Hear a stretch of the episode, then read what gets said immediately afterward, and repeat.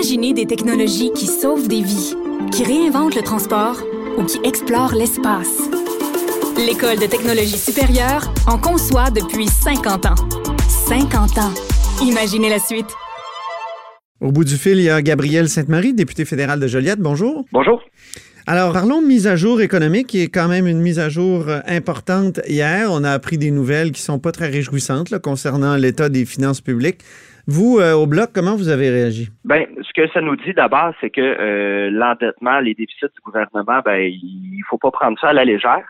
Mais sinon, c'est davantage un portrait de la situation économique avant que le gouvernement ait commencé à gouverner. Fait que nous, on, dit même que euh, la situation, euh, cette mise à jour était presque inutile. Parce qu'en même temps, le gouvernement a déposé sa revue financière qui présentait les l'état des finances, donc à peu près la même chose. Puis c'est euh, pas mal comparable à ce qu'a fait le directeur parlementaire du budget un mois plus tôt. Donc là, on se retrouve hier, dix jours après le discours du trône, quelques jours à peine après que Justin Trudeau ait donné ses lettres de mandat à ses ministres, puis là, il présente l'état des finances sans qu'aucune des mesures que le gouvernement va prendre soit prise en compte. Puis, donc, avant même que le gouvernement ait choisi de gouverner, on a le portrait. Puis là, ben, on voit un déficit euh, quand même euh, assez important, puis qui se résorbera pas euh, pendant la durée d'un mandat de quatre ans. faut dire que ça converge avec votre bloc, votre cadre financier au bloc qui disait que les déficits euh, il y aurait des déficits aussi si, si, vous, si vous étiez au pouvoir, ce qui est, évidemment théorique, là, mais ça fait rien, vous avez déposé un cadre financier. Oui, ben c'est ça les mesures. Euh, on propose une série de mesures. Nous, euh, on veut pas quand même rembourser le déficit, par exemple, sur le dos des transferts en santé. Au contraire, on, reprend la, demande de Québec puis des provinces d'augmenter les transferts en santé.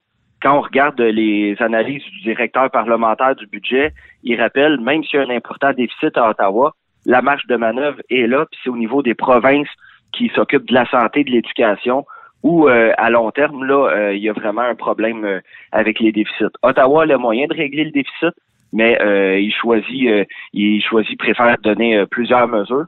Mais je vous dirais, on va voir dans trois mois ce que le gouvernement va avoir faire, va avoir choisi de faire. Est-ce qu'il va avoir choisi de taxer les géants du web, de prélever des redevances? Donc ça, c'est des revenus additionnels si on regarde dans les, euh, la dernière année des poussières, euh, le gouvernement libéral a annoncé 19 milliards de soutien à l'industrie pétrolière. C'est pas des pinottes. Euh, est-ce qu'il va continuer dans, dans cette lancée-là? Ben là, il n'y aura pas de, de retour de retour à l'équilibre. Est-ce qu'il va continuer? Mais les baisses d'impôts, est-ce que c'était une bonne idée selon vous? Ben, nous, on a choisi de voter pour parce que c'est une mesure qu'on dirait progressiste. C'est augmenter la l'exemption du revenu de base, là, faire passer ça progressivement jusqu'à 15 000 fait que ça avantage d'abord les euh, les les, euh, les salariés qui ont des plus faibles revenus puis la classe moyenne. Donc euh, au niveau du principe, c'est bon, mais c'est certain que c'est une mesure une mesure qui coûte cher. Puis on, évidemment, le gouvernement n'a pas les moyens de tout faire. Ben oui, puis là, il y a des gens qui paieront plus d'impôts. Donc, il y a comme l'effritement de la base fiscale canadienne que, on assiste à cet ben, effritement-là. C'est, c'est pas inquiétant, ça?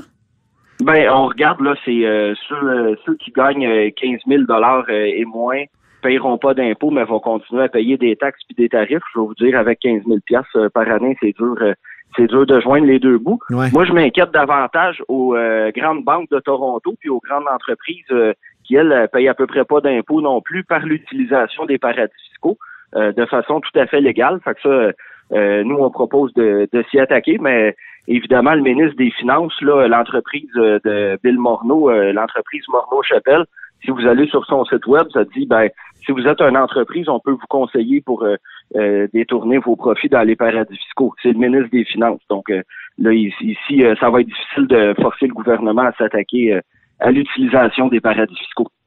Ah oui, comment il pourrait s'attaquer aux paradis fiscaux, Gabriel Sainte-Marie? Ben, moi, par exemple, dans le dernier mandat, j'avais amené une motion.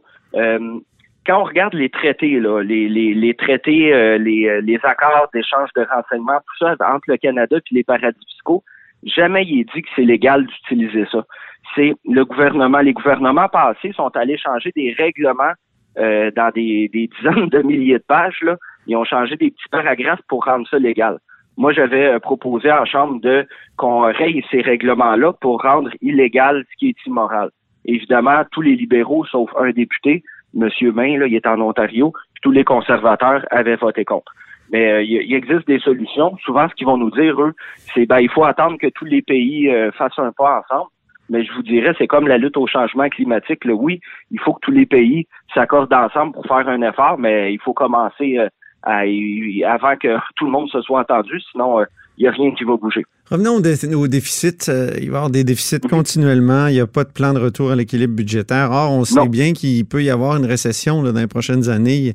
C'est une récession, mhm. c'est imprévisible. Il y a beau avoir euh, les, conseillers ou les experts consultés par le gouvernement qui nous disent qu'il n'y a pas de danger de, récession, mais c'est sûr qu'il y a toujours, surtout, surtout que ça fait longtemps qu'on est en croissance. Là. Ben oui, ben oui. S'il y a une récession, là, on est fait. Il me semble qu'on n'a pas au Canada de de, on n'a pas de, de, marge de manœuvre. Là. Donc, euh, ben, ça, est-ce que c'est pas inquiétant?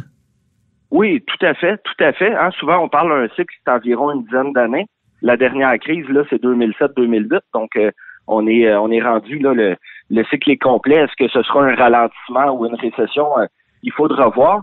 Justin Trudeau a donné à Bill Morneau dans sa lettre de mandat lui a demandé un plan pour euh, justement lutter contre euh, un éventuel ralentissement, mais on retrouve rien de ça dans la mise à jour d'hier, euh, pas du tout. Je vous dirais aussi un problème. Souvent, le gouvernement, quand il veut relancer l'économie, il va dépenser, il va investir pour les infrastructures. Hein? C'est le, la vieille recette, là, ça crée de l'emploi. Sauf que là, le gouvernement à Ottawa, ça prend deux ans entre à peu près là, entre que l'argent soit voté, puis qu'il y ait une pelletée de terre sur le terrain parce que il passe son temps avec Québec à dire ah ben oui mais moi je veux euh, que ça soit tel prochain il va avoir une belle visibilité puis ainsi de suite.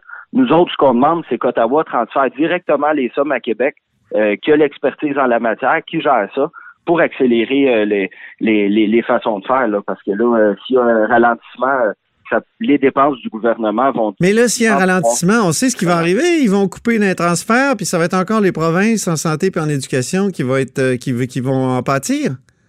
Alors que lorsqu'on regarde euh, dans tous les sondages, moi sur le terrain, les gens, là, la, priorité, c'est d'avoir des soins de santé de qualité euh, et de réinvestir là-dedans.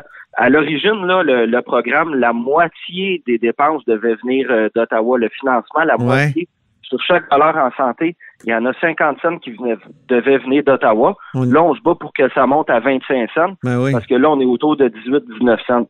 Ottawa a réglé euh, dans les années 90 son déficit en pelletant ça au ben Puis là, depuis ce temps-là, ben, euh, au Québec puis dans, dans, les provinces, là, il y, a des problèmes euh, au niveau, au niveau de la santé. Au lieu d'avoir des crédits d'impôt pour aller faire du camping, peut-être qu'il faudrait euh, mettre cet argent-là en santé. Euh, et, je vous dirais même, peut-être avant de lancer une assurance médicaments par canadienne, de l'intrusion euh, au coton d'un champ de compétences des provinces, il faudrait peut-être qu'ils fassent leur job puis augmenter les, les transferts en santé. Harper, il avait coupé ça davantage, puis Justin Trudeau avait, avait dit qu'il bonifierait. C'était tellement des que le docteur là, Gaétan Barrette, quand il était ministre, là, il avait parlé de fédéralisme prédateur. Venant d'un libéral, il faut le faire.